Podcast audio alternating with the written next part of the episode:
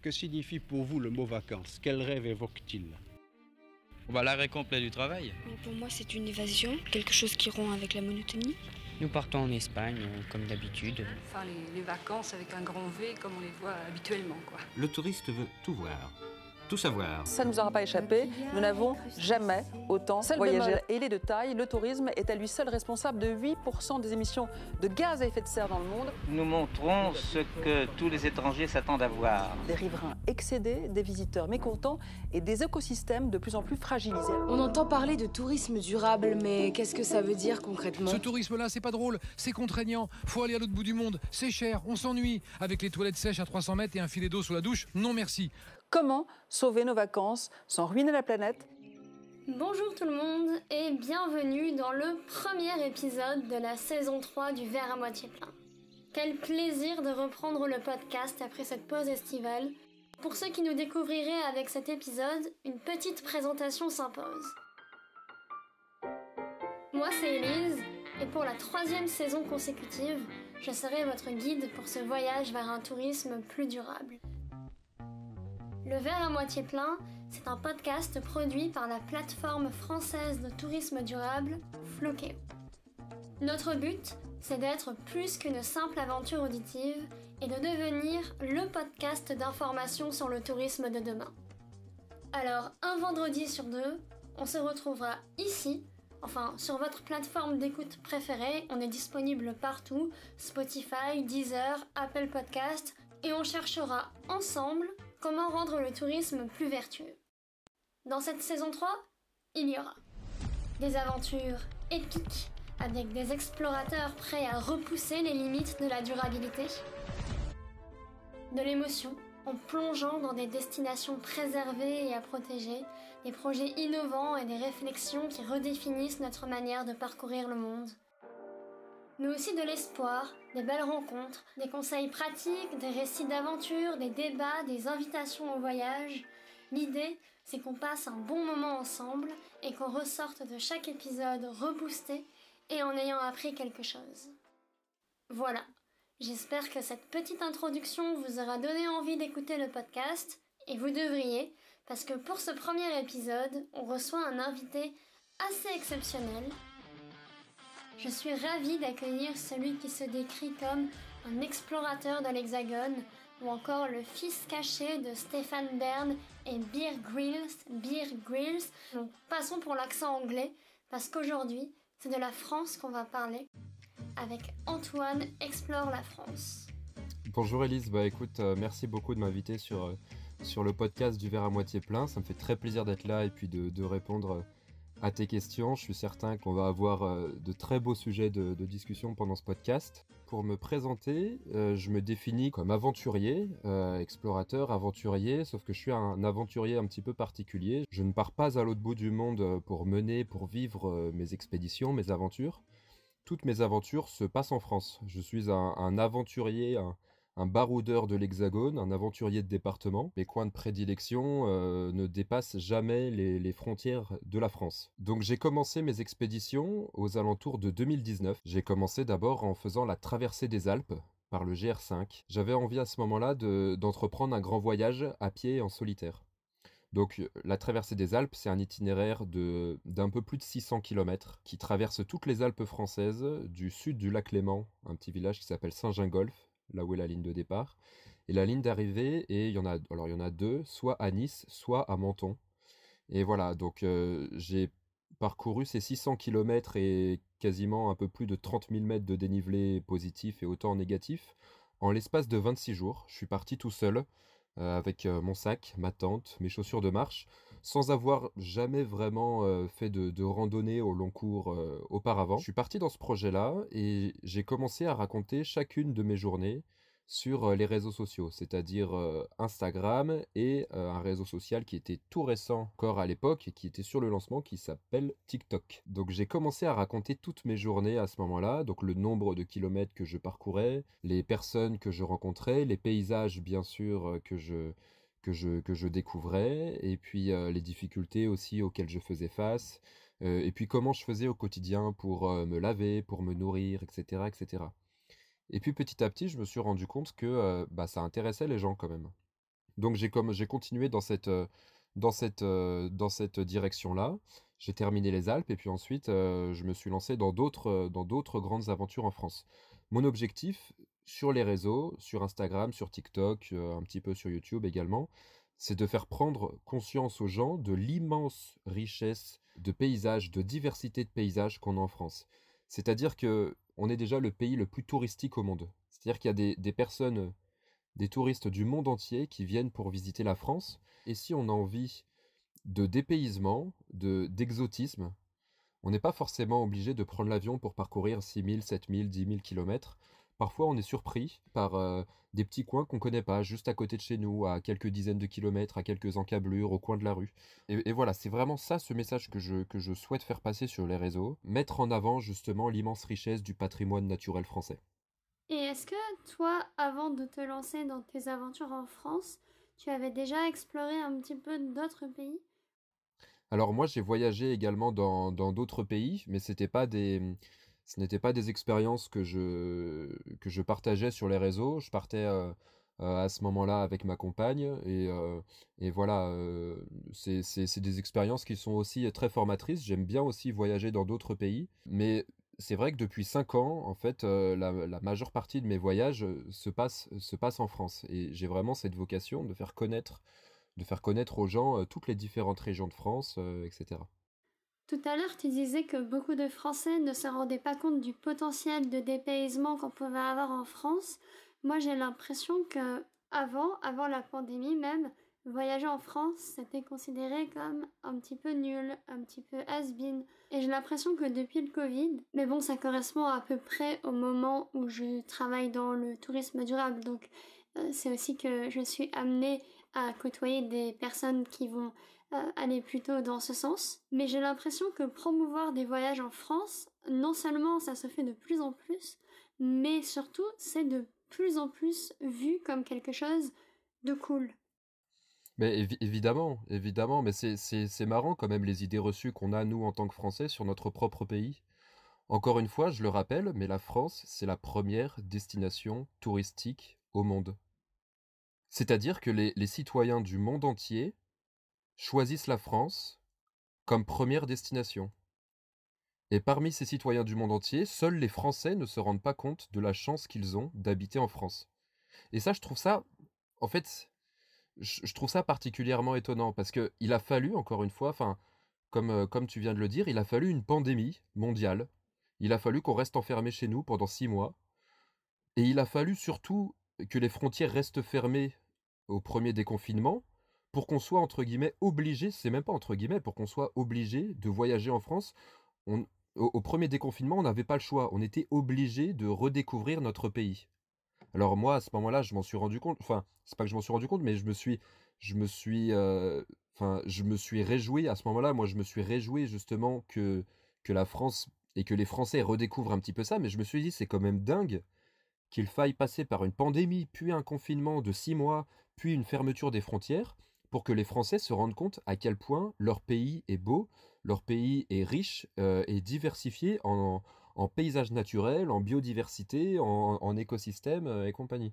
Pour, euh, pour la petite anecdote, moi j'ai une, une émission de télévision qui est diffusée actuellement sur Canal ⁇ qui s'appelle Antoine l'Aventure, et le but de cette émission, c'est justement de faire ce que je fais sur les réseaux, c'est-à-dire c'est-à-dire montrer aux gens la diversité des paysages de France et la possibilité de faire des aventures extraordinaires tout en restant en France. C'est une émission qui s'adresse principalement aux enfants, puisque je pense que c'est eux qui demain auront une carte à jouer justement dans la, préservation du patrimoine français et de l'environnement en France. Mais cette, idée d'émission, je l'ai eue en 2016, donc bien avant le Covid. J'ai commencé à faire un épisode pilote. grâce à cet épisode pilote qui faisait 20-25 minutes, j'ai commencé à démarcher des sociétés de production le rôle des sociétés de production, c'est justement de faire l'intermédiaire entre un diffuseur, c'est-à-dire une chaîne de télévision, et un potentiel présentateur, c'est-à-dire euh, moi en l'occurrence. Et donc je démarchais ces, sociétés de production, et toutes les sociétés me disaient euh, ton programme est très bien, l'idée est originale, euh, c'est intéressant, mais on n'est pas à la recherche de ça pour le moment. On n'est pas à la recherche de ce genre de sujet pour le moment. On était en, en 2016, 2017, 2018, voilà bien avant la traversée des Alpes que j'ai fait en, 2019. Et moi, c'était une réponse que je ne comprenais pas trop parce que euh, pour moi, euh, l'émission que je voulais faire, c'était quand même une émission, je dirais pas d'intérêt public, mais presque dans le sens où c'est une émission qui allait vraiment faire découvrir aux enfants l'importance de voyager en France et l'importance de redécouvrir nos paysages.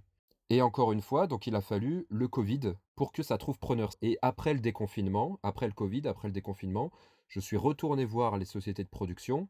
Enfin, c'est même pas les, il m'a suffi juste d'en démarcher une seule, et ça a marché du premier coup. Au déconfinement, ah, parce qu'il y avait des personnes qui me suivaient sur les réseaux sociaux, et encore une fois, parce qu'on ne pouvait plus voyager ailleurs qu'en France. Et c'est là où j'ai compris que c'était un marché comme un autre, un marché avec une offre et un marché avec une demande. À ce moment-là, il y avait une demande de voyage en France. Après le Covid, il y a eu une énorme demande de la part des offices du tourisme, de la part euh, des émissions télé, euh, des, organismes de, de, voyage, etc. Il y a eu une demande de voyage en France et moi je suis arrivé avec une offre pile à ce moment-là et ça a trouvé preneur. Donc tant mieux pour moi, mais quelque part je regrette un petit peu qu'il ait fallu encore une fois, une pandémie mondiale, un confinement, un déconfinement, une fermeture de frontières pour qu'on se rende compte à quel point la France euh, est un pays stylé. Tu parles des enfants parce que c'est cette génération qui va construire notre futur. Pourquoi est-ce que tu penses que c'est si important qu'on se rende compte de la richesse de notre patrimoine? Alors, il y a, deux raisons primordiales à ça. La première, euh, la première c'est une, une raison patrimoniale, justement je suis très attaché à cette notion de patrimoine naturel. bien souvent, quand on pense au patrimoine, on, imagine des vieux châteaux, des vieilles pierres, des vieilles églises, des monuments en ruine, quelque chose de pas très attirant. Le patrimoine, c'est quelque chose de, c'est quelque chose de vivant et c'est quelque chose qui se transmet de génération en génération. Le patrimoine, c'est ce qui nous relie au passé, c'est ce, ce qui nous relie à, ce qu'ont fait nos ancêtres et c'est ce qui nous aide à nous projeter vers l'avenir.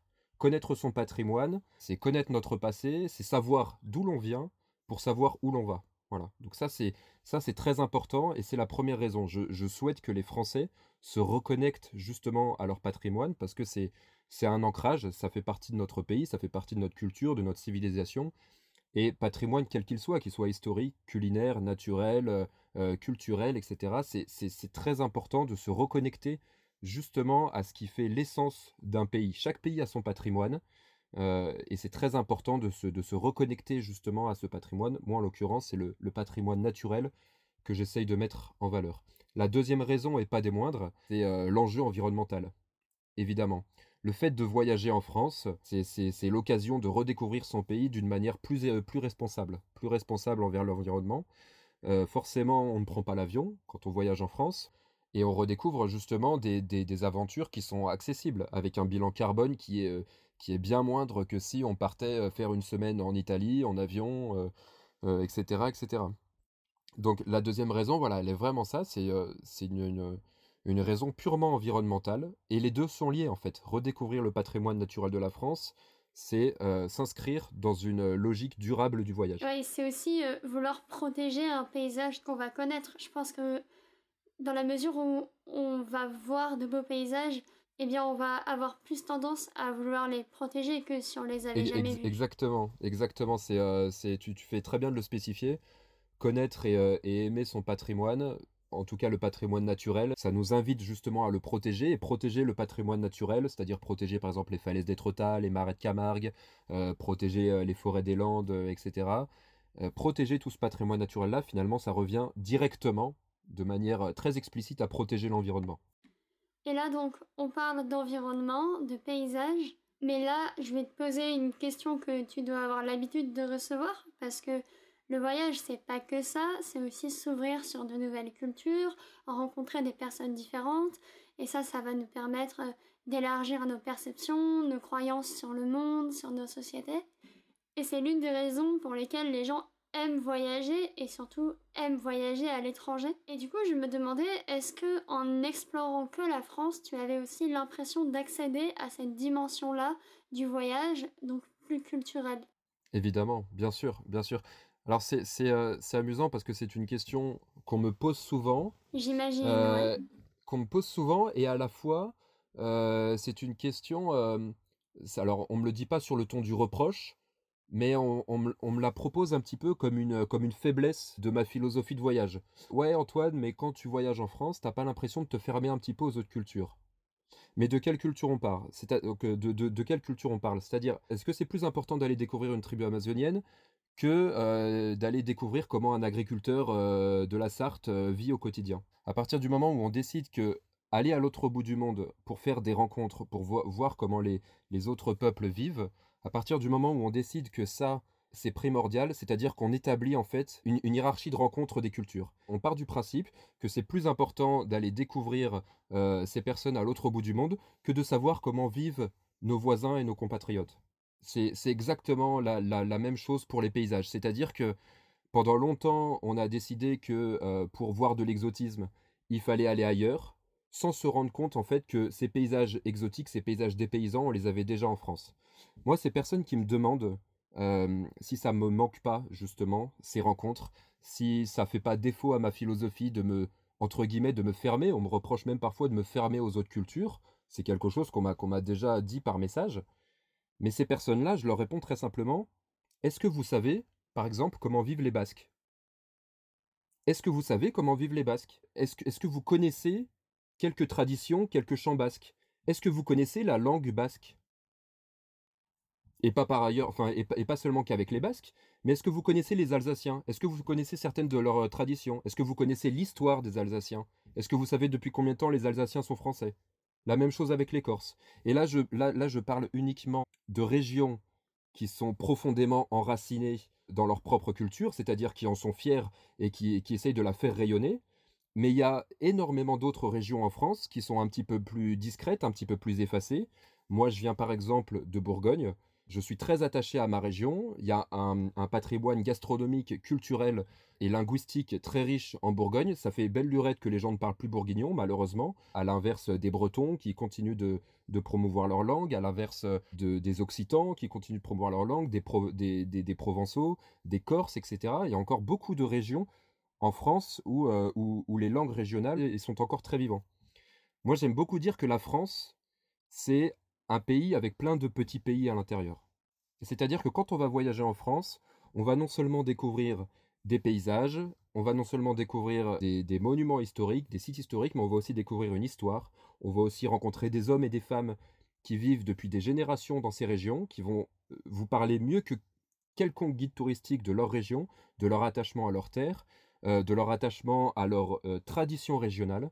Et ça, c'est tout aussi important d'aller à la rencontre de ces personnes-là que d'aller à la rencontre euh, voilà, euh, des, des Touaregs du désert. Il n'y a pas de hiérarchie à faire dans la découverte justement de ces cultures et de ces modes de vie. Et est-ce que tu as régulièrement des retours de personnes qui te remercient de leur avoir fait se rendre compte, enfin de personnes qui ont découvert qu'il existait autant de cultures différentes en France, comme tu dis, de mini-pays? Alors j'ai beaucoup de retours de personnes qui se lancent euh, sur les différentes expéditions que j'ai pu réaliser. Par exemple la traversée du Jura à raquette ou, ou celle du Vercors, ou des personnes qui, qui vont dans les endroits que je leur ai indiqués. Beaucoup de personnes qui me demandent des idées de, de, petites expéditions, de petits voyages à faire seul, en famille, entre amis, sur deux jours, trois jours, une semaine. et effectivement, beaucoup de personnes qui me, qui me remercient de leur faire découvrir au quotidien ces coins de France. Je suis le premier heureux là-dedans parce que je connais encore une petite partie de mon pays, même si j'ai pas mal voyagé en France.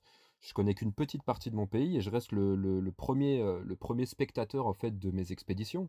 je continue de découvrir chaque jour de nouveaux endroits que je connaissais pas encore en France et à chaque fois que je fais cette nouvelle découverte, je le partage directement à ma communauté qui en est très reconnaissante et effectivement les retours sont très très positifs.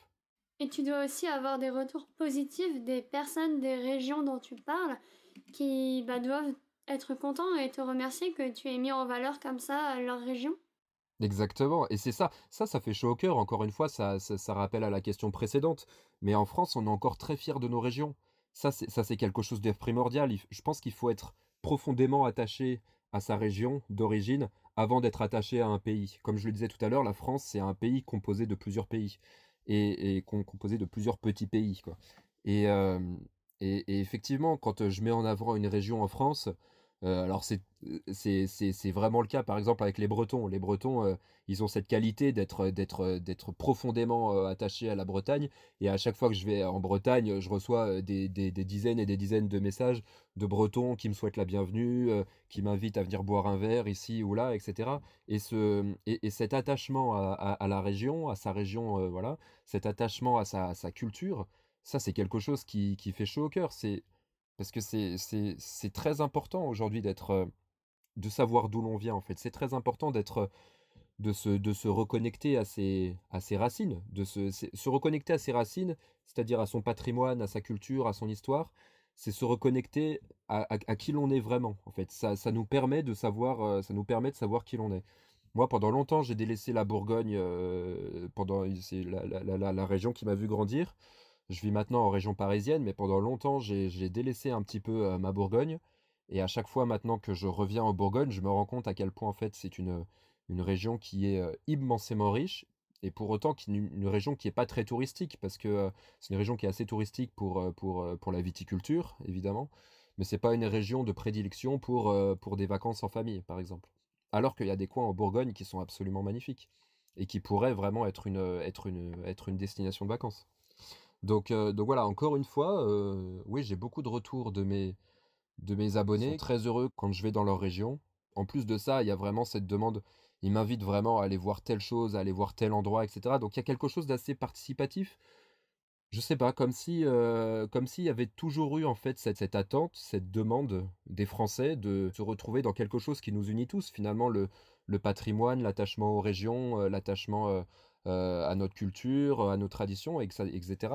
C'est quelque chose qui nous unit tous entre nous. Il y a un très beau compte euh, qui fait ça. Alors, c'est pas du tout sur, sur le voyage ou quoi que ce soit, mais c'est un compte de mèmes, donc d'images de, drôles sur Instagram qui s'appelle Mèmes décentralisé. Et justement, voilà. Alors, même, même décentralisé, j'aimerais bien en, parler très, très vite fait, mais au-delà de, au de leurs images, au-delà de leurs images drôles, de leurs de leur mèmes, euh, le travail de même décentralisé, c'est justement de remettre au goût du jour et de mettre en avant la diversité de nos régions. C'est-à-dire que selon la région euh, euh, sur laquelle ils vont, ils vont faire une blague, ils vont faire un mème, cette, cette blague, elle va nous dire quelque chose. À chaque fois, il va, il va y avoir un petit truc, que ce soit une, une habitude des habitants de la région, un mode de vie, etc. Et cette page-là, elle est très drôle. Moi, elle m'apprend parfois quelques, quelques petites choses voilà, sur, sur les différentes régions de France. J'ai appris des trucs aussi grâce à cette, euh, ce compte Instagram.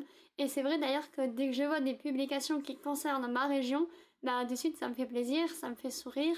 ouais, ouais, t'es, contente, exactement. Ouais, ouais, parce que ça, on se sent mis, euh, on se sent mis à l'honneur, on se sent mis en avant.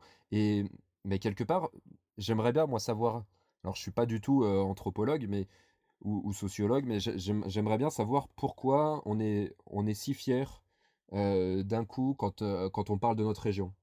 Parce que peut-être que si on est fier, peut-être que si on attend ça, peut-être que si on, est en demande de ça, eh bien peut-être que c'est parce qu'on a traversé une trop longue période pendant laquelle c'était invisibilisé, pendant laquelle on parlait pas assez euh, de nos régions, de nos traditions, de, nos, de nos cultures qui sont, qui sont vraiment diversifiées en France. Peut-être qu'on a traversé cette période où, où effectivement on se rendait pas compte à quel point on avait de la chance d'habiter en France, dans un pays aussi diversifié, que ce soit en, paysage, mais aussi en culture, en histoire, euh, en gastronomie, etc. etc.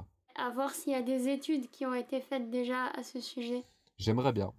je, ne sais pas, mais j'aimerais bien savoir d'où nous vient euh, cette, cette fierté et cette demande.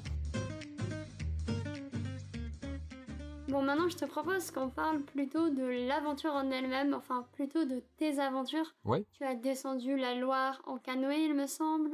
Marché 250 km sans nourriture, donc juste en te nourrissant des plantes et de ce que tu pouvais trouver dans la nature. Donc finalement, des aventures euh, bah, qui s'apparentent à une aventure telle qu'on pourrait se l'imaginer. Euh, une aventure à la Mike Horn euh, dans l'Himalaya, au fin fond du bush australien. Sauf que, bon bah toi, ces aventures-là, tu les fais en France. Donc je suis vraiment intéressée par ces récits de voyage-là, euh, parce que je pense que c'est la première fois que on voit quelqu'un, en tout cas sur les réseaux, qui, qui promeut euh, des aventures en France. Donc voilà, je sais pas si tu veux nous raconter une expédition en particulier. Ouais, avec, avec plaisir. Mais en fait, c'est vrai que moi, mon objectif est vraiment de montrer l'accessibilité de ces aventures. C'est-à-dire que je fais exprès de partir tout seul pour montrer que c'est à la portée de beaucoup d'entre nous. Ça demande pas forcément un passé d'alpiniste, un passé d'aventurier, d'aller d'aller traverser les plateaux du Larzac. Pourtant, c'est une vraie aventure en tant que telle. Sans partir à l'autre bout du monde, vous allez voyager en France. Donc ça, c'est ça, c'est vraiment l'objectif. Et puis alors maintenant, c'est vrai que moi j'aime bien me j'aime bien me donner des, des petits défis parce que le but c'est que ça soit le but c'est que ça soit un petit peu vendeur. Le but c'est que ça interpelle les différentes personnes qui vont me suivre. Donc j'ai commencé en faisant la traversée des Alpes à pied, en n'ayant jamais fait de trek de ma vie avant. Donc un trek c'est une randonnée sur plusieurs jours, voire plusieurs mois. Ensuite j'ai fait la traversée du Jura en raquette. Donc pendant 7 jours, en plein hiver, sur 150 km. J'ai fait pareil la traversée du Vercors en raquette. Alors ça c'est somptueux parce que la réserve naturelle du Vercors, c'est la plus grande réserve sauvage de, France. Les hauts plateaux du Vercors, c'est quasiment trois jours à les traverser, pendant lesquels on n'a pas de réseau, il n'y a pas une route, il n'y a pas une habitation. on est vraiment livré à soi-même. Donc c'est-à-dire que ce que je veux montrer aussi par là, c'est que c'est possible de vivre de vraies grandes aventures, des aventures avec un grand A en France, dans le sens où on a encore énormément de zones qui restent protégées et qui restent très sauvages. J'ai fait également donc cette descente euh, de Loire en canoë, en n'ayant jamais fait de canoë de ma vie avant. C'est-à-dire que un beau jour, je me suis dit, ok, euh, en France, on a le fleuve le plus sauvage de France, la Loire, 1006 km euh, de parcours qui traverse des dizaines de départements. Le départ au Mont-Gerbier-des-Joncs en Ardèche, l'arrivée à l'estuaire de Saint-Nazaire, voilà, il y a 1000 km de canoë à faire, ça peut être incroyable de faire ça. Je me suis acheté un canoë, je me suis acheté tout l'équipement et je suis parti un petit peu la fleur au fusil en Ardèche, à la source même, parce que je voulais vraiment partir de la source et arriver jusqu'à l'océan. Et donc je me retrouve euh, un beau matin de septembre euh, devant la source de la Loire avec un mince filet d'eau qui coule entre les pierres, entre les, entre les herbes. Donc au début, je suis obligé de porter mon canoë. Et puis très vite, euh, la source s'élargit, ça devient un petit ruisseau, puis une rivière, puis au bout d'un moment, voilà un, vrai, une, vraie rivière. Et puis à ce moment-là, je mets mon canoë à l'eau, mais très vite, euh, je me rends compte que bah, je suis obligé de, descendre souvent de mon canoë, puisqu'on est en septembre, on a traversé un été très chaud, caniculaire, l'été 2020 était très chaud. Et en septembre, après l'été, bah, il n'y a plus beaucoup d'eau dans la Loire. Ça, je ne le savais pas parce que bah, j'étais complètement novice là-dedans. Euh, c'est quelque chose que je conseillerais pas forcément aux gens de faire, ça, de, se lancer tête baissée sans avoir vraiment, euh, vraiment pratiqué avant. D'autant plus que je suis passé dans des rapides où j'avais pas vraiment de maîtrise. Je me suis retrouvé un petit peu obligé de passer dedans parce que le courant en fait euh, ne nous attend pas, le courant nous emporte. Et si auparavant j'avais vu dans, quoi je m'engouffrais, peut-être que j'aurais réfléchi à deux fois. Mais effectivement, cette descente de la Loire, c'était quelque chose de très éprouvant. Alors, je l'ai pas terminé en totalité, je me suis arrêté pour l'instant à Angers, donc après 900 km euh, à la force des bras. Il reste encore à peu près 100-150 km entre euh, Angers et l'estuaire de Saint-Nazaire. C'est pas forcément la partie la plus intéressante parce que euh, dans l'estuaire, on est obligé de cohabiter entre guillemets avec les marées. Si on pagaille en marée montante, on pagaille en fait contre le courant. Et à ce moment-là, on recule, en fait. Donc on s'épuise pour rien. Donc il faut être. Il faut, il faut concilier avec les marées et surtout avec les paquebots en fait, qui, arrivent dans l'estuaire de Saint-Nazaire. Voilà, c'est pas la partie la plus attirante, on va dire, mais il y a toutes les parties les plus sauvages, c'est-à-dire les parties en Haute-Loire, où là on traverse les gorges de la Loire qui sont magnifiques. Il y a les premiers châteaux de la Loire qui nous, qui nous appellent, qui sont, qui sont sur les rives. Moi, je me rappelle d'un soir, je descendais la Loire euh, après une journée très chaude. Euh, j'avais fait beaucoup de pauses justement parce qu'il faisait très chaud et sur la Loire, quand le soleil tape, euh, ça, ça pardonne pas. Donc j'avais décidé de pagayer un petit peu le soir au coucher du soleil. Et c'était sur le tronçon après, après Orléans. Donc à ce moment-là, la Loire se dirige plein ouest. Et comme le soleil se couche à l'ouest, je voyais vraiment le soleil se coucher au bout de la Loire. Il y avait des vols d'oies sauvages qui s'envolaient juste en face de moi. J'étais tout seul avec mon canoë, il n'y avait personne ni sur les berges ni sur la Loire. Il y avait un calme, euh, un calme, un, calme, je sais pas comment on dit, mais un calme très calme euh, qui régnait à ce moment-là. Et, euh, et j'avais, en fait, j'étais complètement déconnecté. Je, je me rendais même plus compte d'où j'étais. En fait, c'était un, c'était un voyage hors du temps. Juste après, j'ai planté ma tente sur les bords, sur les berges de la Loire. Je me suis fait à manger et j'ai, j'ai dormi. Je crois que c'est, c'est les meilleures nuits de ma vie que j'ai passées. C'est sur, c'est dans une tente au bord de la Loire. Donc j'ai fait ça et puis effectivement après j'ai fait le, ce, ce chemin de Saint-Guilhem je me suis lancé comme défi donc de, de, parcourir 250 km à pied en solitaire parmi les régions les moins peuplées de France, donc le sud de l'Aubrac et le nord euh, de l'Hérault, c'est-à-dire euh, un départ à Aumont-Aubrac et une arrivée à Saint-Guilhem-le-Désert au nord de Montpellier. La petite difficulté que je me suis rajouté à cela, euh, c'est de partir sans nourriture, avec pour objectif de me nourrir exclusivement de ce que la nature aurait à m'offrir, c'est-à-dire que j'avais même pas le droit d'aller chercher euh, de la nourriture chez l'habitant. Je suis parti sans rien, avec un petit peu de sel, un petit peu de poivre, justement, quand même pour, euh, pour, euh, pour assaisonner ce que j'allais ce que j'allais manger.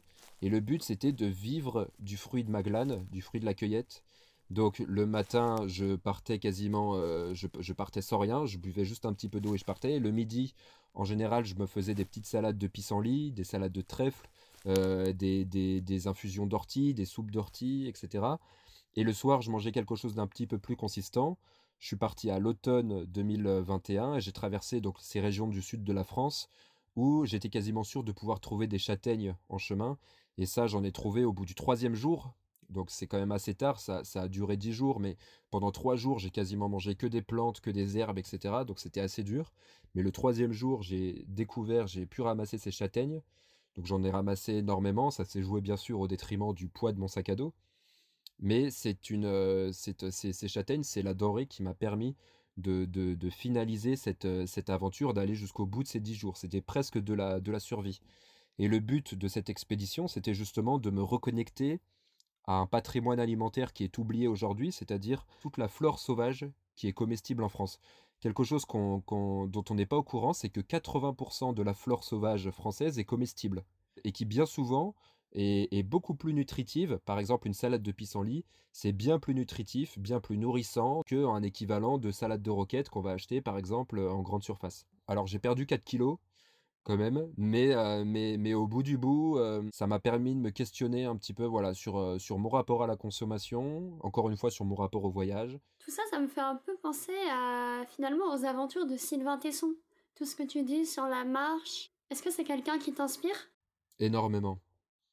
Il m'inspire énormément, c'est un, un, écrivain qui est très inspirant, un écrivain que je pourrais conseiller à toutes celles et ceux qui ont envie de, de, de, déconnexion, qui ont envie de voyager, qui ont envie de nature et qui ont soif aussi de cette une sorte de nourriture de l'âme, je pense dont on manque cruellement aujourd'hui dans notre, dans notre société, une nourriture de l'âme qui nous reconnecte à quelque chose de plus organique, à quelque chose de plus essentiel.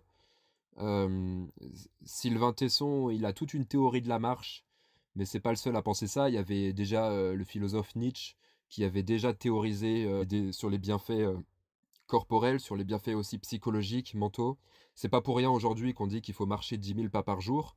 C'est la, marche, c'est vraiment le premier sport qu'on peut faire qui est à la portée de presque tous pour se maintenir en forme physiquement, mais aussi à se maintenir en forme psychologiquement et mentalement. La marche, pour moi, c'est un excellent moyen de se retrouver seul, déjà. Euh, seul face à, seul face à soi-même, seul face à ses interrogations, seul face à ses émotions. Euh, quand on marche, euh, si toutefois on décide de marcher sans écouteurs, avec de la musique dans les oreilles et qu'on décide d'être un petit peu attentif au son de la nature qui nous entoure, et eh bien quand on marche seul, de cette marche seule découle le silence. Et le silence, c'est devenu un luxe aujourd'hui dans notre société qui est, je trouve, trop bruyante, qui nous sollicite beaucoup trop. C'est ce silence va amener autre chose, va amener l'introspection, c'est-à-dire cette capacité à regarder au plus profond de nous-mêmes, à nous questionner, à nous redécouvrir. Ça me permet de savoir qui je suis. Ça me permet de mieux gérer euh, mes émotions, ça me permet de, de, mieux gérer mon stress et de, et de voilà et d'être euh, d'être en paix avec soi-même. Il y a quelque chose de très méditatif. Si j'étais médecin, je pense que je pourrais prescrire euh, de la marche à des à des personnes qui souffrent autant mentalement que physiquement. La marche, c'est pour moi c'est le c'est le premier remède. J'irais même plus loin. J'irais même, alors ça, je, m'amuse un peu en disant ça, mais j'irais même jusqu'à dire qu'aujourd'hui, les personnes, enfin, la plupart d'entre nous, on ne sait plus marcher. C'est-à-dire qu'on sait marcher en fait pour se dépasser d'un point A à un point B, mais marcher pour en faire une activité centrale de notre journée, marcher pour ne faire que ça, marcher pour ne faire que marcher, on ne sait plus trop le faire aujourd'hui. Et ce que j'ai redécouvert, moi, dans mes, dans mes, dans mes treks, dans mes expéditions, c'est qu'il y a une vraie technique de marche, et là je parle quelque chose, on, quitte l'ordre du philosophique et du, et, du psychique, mais il y a une vraie technique physique. La marche, c'est quelque chose vraiment qui se, qui se réapprend. C'est un sport à part entière, et c'est un sport très complet en fait, qui nous, qui nous apporte autant que tous les sports euh, collectifs ou individuels euh, qu'on peut pratiquer en ville ou, chez soi ou à l'extérieur, euh, etc. C'est-à-dire une technique de marche, qu'est-ce que tu veux dire par là? Eh bah par exemple, euh, on sait tous marcher, enfin, à part malheureusement les personnes qui sont, qui sont handicapées, on est d'accord pour statuer sur le fait qu'on sait tous marcher. On sait tous marcher, on sait tous mettre un pied devant l'autre, on sait tous aller au cinéma, aller au café, aller à la librairie, etc. Mais maintenant, quand on décide de faire une randonnée avec du dénivelé, c'est là où on se rend compte qu'il y a des inégalités. C'est là où on se rend compte que par exemple certaines personnes ont plus de mal à marcher que d'autres, dans du dénivelé, dans des passages un petit peu plus techniques. Et moi c'était le cas au début, euh, lors, de ma, lors de mon trek euh, dans les Alpes, lors de la traversée des Alpes, et je me suis rendu compte à la fin des Alpes, après avoir marché quand même pendant 26 jours tout seul, après avoir parcouru plus de 620 km avec 30 000 mètres de dénivelé positif, 30 000 mètres de dénivelé positif, c'est 5 fois la hauteur de l'Everest. Faire cette traversée des Alpes, c'est comme si on avait augmenté, enfin comme si on avait marché euh, euh, voilà, 5, fois, 5 euh, fois la hauteur de l'Everest. Donc c'est quand même pas rien. Et en arrivant à Menton, face à la mer, je me suis rendu compte que j'étais pas fatigué. Je me suis rendu compte que j'avais appris à marcher. Une fois qu'on sait marcher dans les montagnes, on sait marcher n'importe où. et, ce qui est très important, c'est justement après de, d'intellectualiser cette marche. De se dire pourquoi, pourquoi je marche, pourquoi je mets un pied devant l'autre, pourquoi... Euh, au bout d'un moment, il y a presque quelque chose de, méditatif, on se rend même plus compte qu'on marche, on est, on est juste là, bercé au, rythme, au rythme de nos pas, et, euh, et on est libre, en fait, intellectuellement, on est libre de se, de se plonger dans nos, dans nos pensées, euh, on oublie un petit peu nos petits tracas du quotidien, et on rentre dans quelque chose de plus, de plus secret, de plus profond.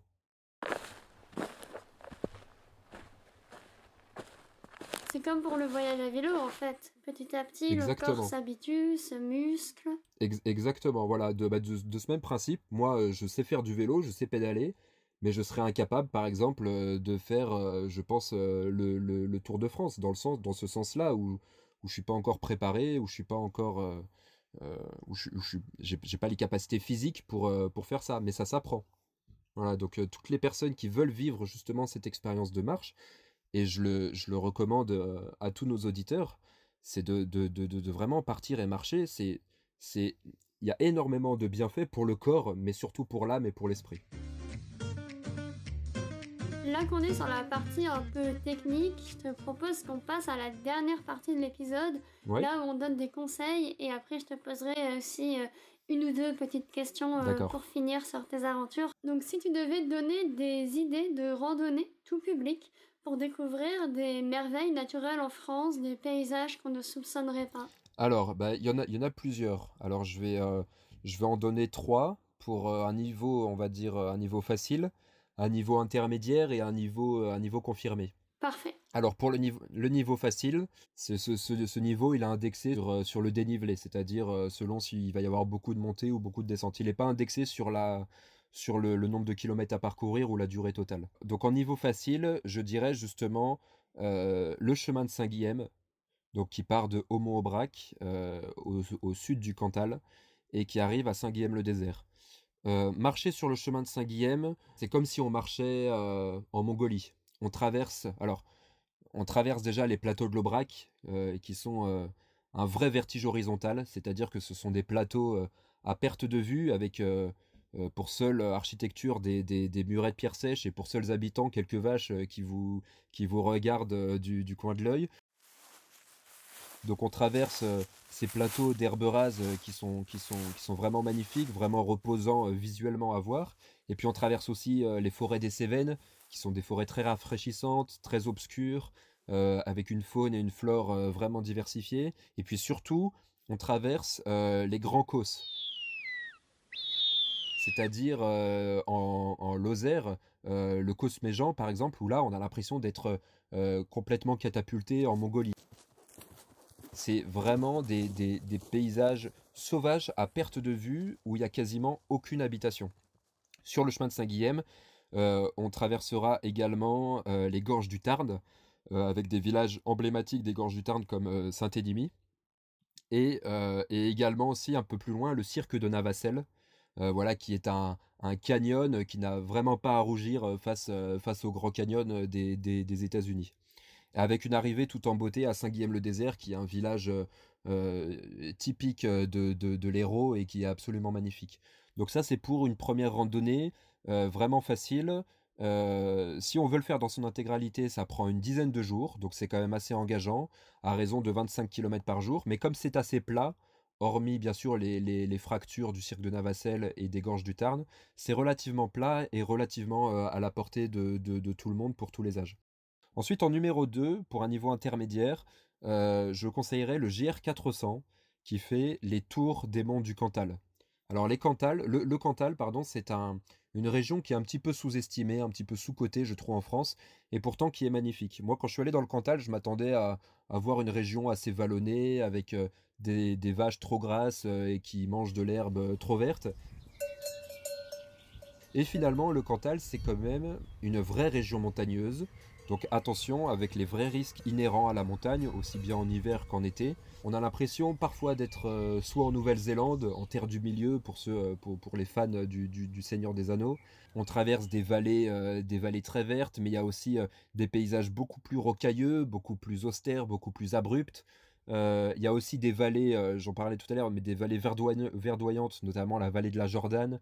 Euh, si vous pouvez faire un détour par la cascade du Luc, on a l'impression d'être d'être en Amazonie à ce moment-là, c'est absolument extraordinaire. C'est un GR qui doit faire je pense euh, peut-être 100 km, 150 km, quelque chose comme ça. Encore une fois, si on veut le faire dans son intégralité, il faut compter, euh, il faut compter une petite semaine, 4-5 jours, plutôt 5-6 jours. Mais après, comme c'est un chemin en étoile, avec pour centre euh, le Puy-Marie, qui est classé grand site de France, on peut être libre voilà, de, faire juste une petite boucle sur un ou deux jours, etc. C'est une très bonne randonnée, mais niveau intermédiaire, parce que bah, voilà, on est quand même en montagne, donc avec les risques de la montagne, et puis surtout il y a du dénivelé, voilà. Et euh, donc en été, euh, couvrez-vous bien, il faut mettre de la crème solaire parce que le, soleil ne pardonne pas là-bas, et en hiver, bah, il y a des risques d'avalanche, euh, des risques de, de, tempête de neige, etc., etc. Et en dernier, en, dernier niveau, alors ça, ça s'adresse plutôt à celles et ceux qui ont déjà un petit niveau en trek, en randonnée, mais je vais dire, dire la traversée des Alpes. Donc là, le GR5, ce qu'il faut savoir, c'est que euh, le GR5, il part de Hollande. Il part de Hollande et il arrive à Menton. En fait, la, la, portion du GR5 que j'ai fait, la traversée des Alpes, c'est juste la dernière portion. Mais ce GR5, donc il part de Hollande, il passe par la Belgique, et ensuite il arrive dans le nord de la France, et il fait tous les massifs, presque tous les massifs euh, français, de l'Est, les Vosges du Nord, euh, les Vosges du Sud. Ensuite on arrive en pays Montbéliard, puis il y a le Jura, euh, et après le Jura, il y a bien sûr les Alpes avec, euh, avec euh, les, les, différentes Alpes, le Beaufortin, le Quéra, le Mercantour, etc. Donc ça, voilà, ça c'est assez long quand même à faire. Moi, je m'étais lancé là-dessus sans trop d'expérience. Je suis assez sportif, mais j'avais jamais fait de trek de ma vie avant. Pour se lancer là-dessus, voilà, il faut, quand même avoir une bonne condition physique. Mais encore une fois, c'est possible. On n'est pas obligé de le faire en entier. C'est possible de le, tronçonner par petits morceaux. Et puis sinon, en, autre, en randonnée euh, un petit peu euh, difficile au long cours comme ça. Il y a la traversée des Pyrénées via le GR10 euh, qui est magnifique. Là, attention, on, est, on, est, on est plus on est bien plus supérieur à, comme durée que la traversée des Alpes. On parle de plus de 800 km de traversée des Pyrénées. Il faut compter à peu près 30 jours de, de, traversée. Là encore, avec possibilité de, de, segmenter notre randonnée. Il y a aussi le GR20 qui est réputé comme étant l'un des chemins de randonnée les plus difficiles d'Europe. Enfin voilà, il y a de quoi faire en France euh, pour tous les niveaux et pour, euh, pour celles et ceux voilà, qui ont soif d'aventure et de dépaysement. Merci. Et est-ce que tu aurais des conseils pour ceux qui souhaitent explorer la France, voyager en France, sans parler de faire une aventure comme tu fais, mais euh, voilà, qui souhaitent voyager en France, mais de manière plus authentique, plus durable, s'éloigner un petit peu des sites les plus touristiques?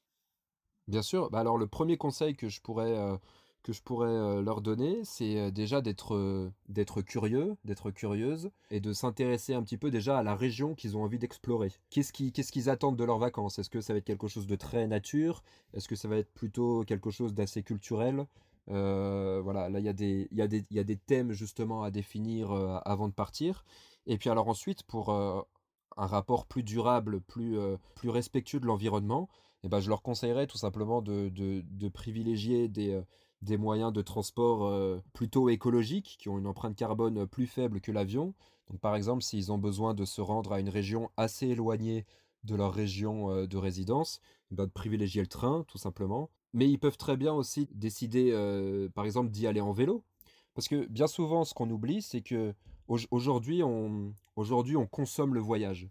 C'est-à-dire qu'il n'y a plus que la destination qui compte. On oublie là-dedans toute l'essence du voyage. C'est-à-dire que il n'y a plus la notion aventureuse, comment dire, c'est euh, on profite plus du trajet. Voilà, c'est ça. Mettons par exemple, et ça je devrais me l'appliquer à moi-même, euh, mettons par exemple que demain j'ai envie euh, d'aller faire une randonnée dans le Pays Basque. Bah, plutôt que d'y aller en train depuis Paris et que ça me prenne 4 heures, et eh ben, je vais décider d'y aller en vélo.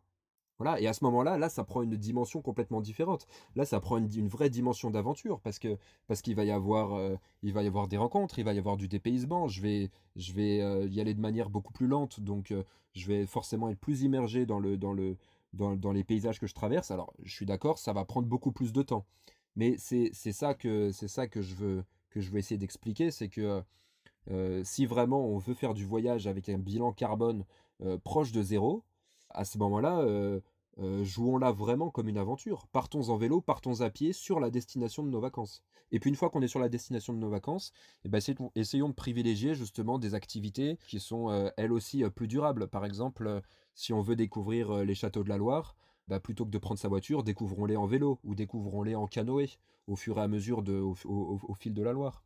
Voilà, donc c'est tous ces petits conseils-là que je pourrais que je pourrais vous donner voilà, pour une aventure plus durable et qui sera, euh, j'en suis sûr, beaucoup plus enrichissante que si on était uniquement catapulté sur, euh, sur notre destination de vacances.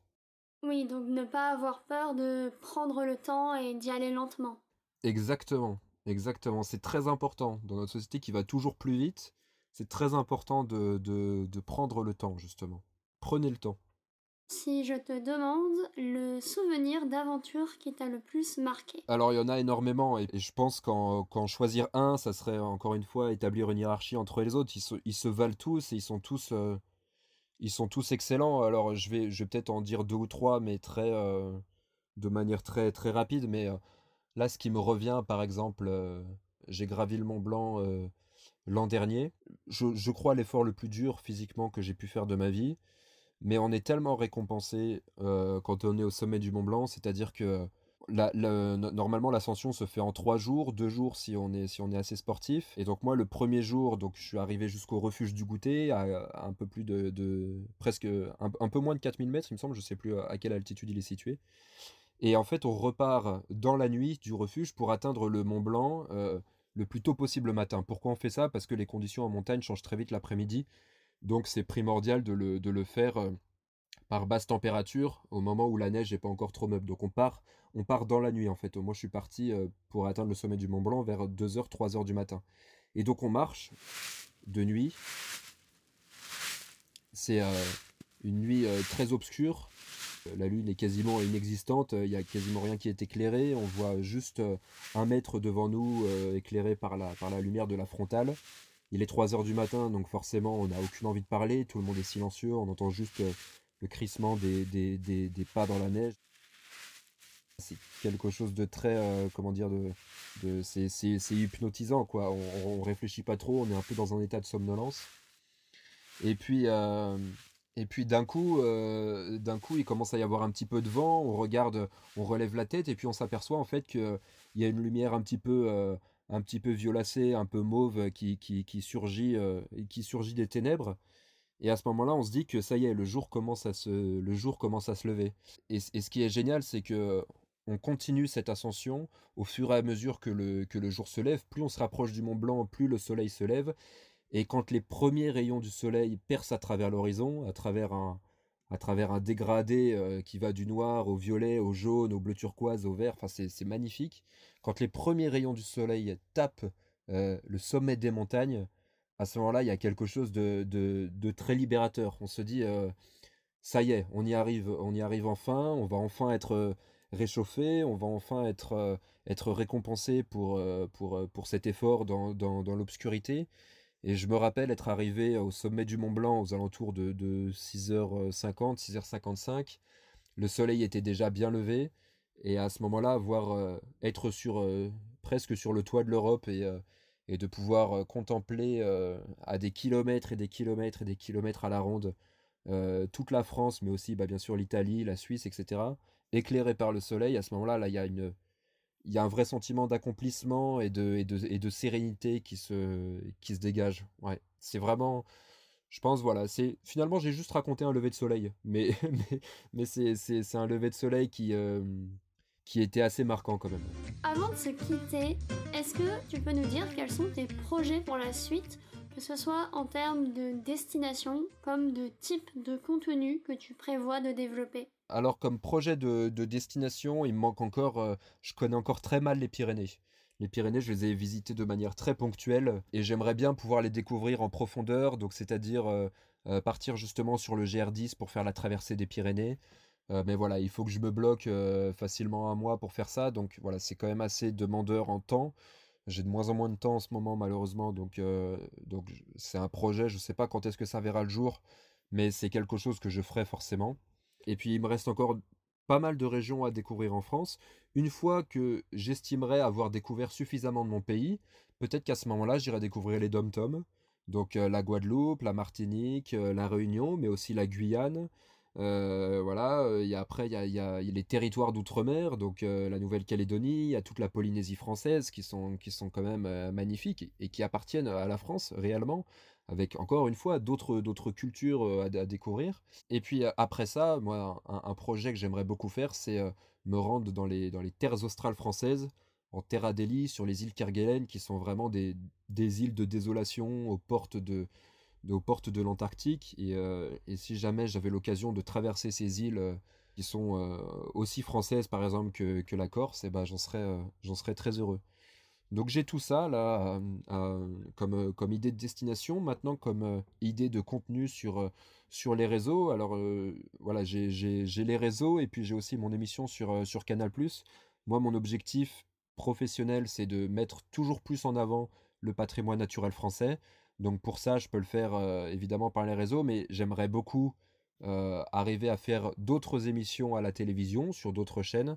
et idéalement mon rêve ultime mon accomplissement professionnel ultime, ça serait d'arriver à faire de très beaux documentaires qui soient diffusés en salle au cinéma. Voilà. Euh, il y en a, très peu, euh, mais on sait très bien en faire. Par exemple, euh, La Panthère des Neiges qui a été récompensée l'an dernier par le, César du meilleur documentaire. La Panthère des Neiges, ça raconte l'histoire de Vincent Munier, qui est un photographe que je respecte énormément, qui est parti photographier la Panthère des Neiges dans, dans l'Himalaya, un animal très rare, très craintif. Et pour parfaire euh, cette, euh, cette, euh, cette mission qui, était, qui, est, qui est déjà très poétique et très parfaite, et il est parti justement avec Sylvain Tesson qui l'a accompagné et ensemble ils en ont fait un film. C'est d'ailleurs la femme Marie Munier qui a réalisé ce film extraordinaire. Et, et voilà, c'est un film que je vous conseillerais vraiment, La Panthère des Neiges, de regarder. Parce que voilà, c'est un film très contemplatif, euh, assez lent. Faut pas, faut pas avoir peur de s'ennuyer, mais c'est bien. Il faut regarder du contenu un petit peu plus méditatif, un petit peu plus lent.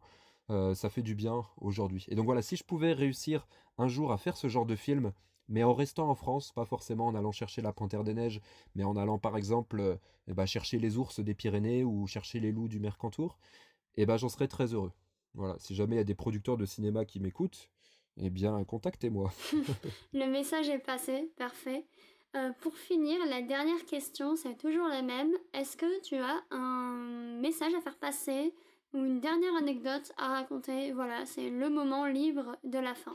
Si j'ai un message à vous faire passer, mettons que par exemple vous avez envie de partir à l'aventure en France, mais vous savez pas comment faire. Vous avez vous êtes un peu frileux, vous êtes un peu frileuse, vous savez pas trop euh, comment vous y prendre, vous savez pas trop quelle, quelle durée partir, vous avez envie de, de, de vivre des aventures, mais vous avez peur de, de, de l'inconnu, euh, vous savez pas si vous allez être capable de réussir. Et ben, le seul conseil que je peux vous donner, c'est justement d'arrêter de vous poser toutes ces questions et de vous lancer. Il faut pas trop réfléchir pour se lancer à l'aventure. L'aventure, si elle est trop planifiée, si elle est trop réfléchie, c'est plus une aventure, c'est juste un voyage touristique. Si vous avez envie de partir à l'aventure en France, le meilleur moyen, le meilleur conseil que je puisse vous, vous donner, c'est faites votre sac à dos, mettez vos chaussures et partez. Voilà. Et j'irai pas plus loin parce que ça serait rajouter, euh, rajouter des conseils au conseil. Faites votre sac, mettez vos chaussures et partez. Parfait. Bon, ben, on va conclure euh, sur ça. Merci beaucoup Eh ben, d'être venu aujourd'hui euh, derrière le micro du verre à moitié plein pour nous raconter toutes tes aventures. Et puis ça fait du bien aussi d'entendre euh, de se vanter des paysages et des cultures qu'on a en France et de se dire que l'herbe n'est pas finalement toujours plus verte ailleurs. Exactement, c'est très important. Mettons-le en valeur. On a un pays magnifique, mettons-le en valeur. Merci beaucoup et à très bientôt. Merci à toi, Elise. À bientôt. C'est la fin de cet épisode du verre à moitié plein. Et si vous écoutez ce message, c'est que vous êtes resté jusqu'au bout. Alors merci. Si le podcast vous plaît, vous pouvez nous mettre 5 étoiles sur Apple Podcast ou Spotify et vous abonner. On a également un compte Instagram, podcast.vert, où nous vous partageons du contenu exclusif. Le lien se trouve dans la description. Vous pourrez aussi nous partager des idées de sujets que vous aimeriez que l'on aborde. Alors, à dans deux semaines pour un nouvel épisode. Et d'ici là, n'oubliez pas de voir le verre à moitié plein.